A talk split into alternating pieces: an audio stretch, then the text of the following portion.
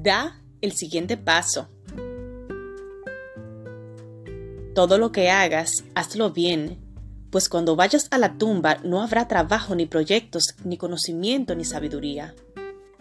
Eclesiastés 9:10 A veces Dios nos guía con nubes y con una columna de fuego, y vemos exactamente hacia dónde vamos. Otras veces nos rodea la incertidumbre y el silencio. En esos días, cuando me siento abrumada, el sencillo pero profundo consejo de la pionera Elizabeth Elliot me ayuda a continuar. Haz la siguiente tarea. Cumple con tu deber. Sal de la cama, date un baño, prepara la comida, da el siguiente paso. Elizabeth Elliot pasó por muchos sufrimientos y privaciones durante su vida.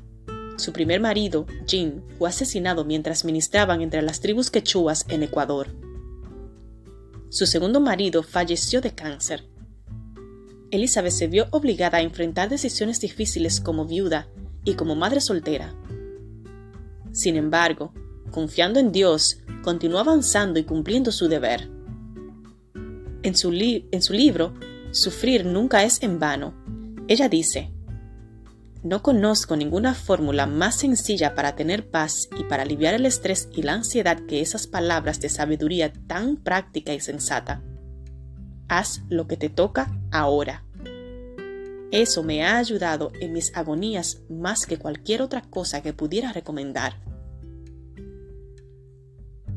Cuando Ruth y Noemí regresaron a Belén de Judá con las manos vacías y sin ninguna esperanza, Ruth hizo su pequeña parte. Recogió espigas. Su futuro era incierto, pero ella cumplió su deber, y al hacerlo conoció a vos. Mientras esperamos que el Señor nos dé instrucciones más claras, hagamos la tarea que nos toca hacer. Confiemos en los tiempos y en la sabiduría de Dios. La incertidumbre no dura para siempre, pero la misericordia de Dios sí. A medida que avancemos con fe y obediencia, veremos con mayor claridad el plan de Dios trazado para nosotras. Señor, ayúdame a confiar en ti y a obedecer paso a paso, especialmente cuando el futuro es incierto. La fe se basa en tus palabras y no en lo que puedo ver.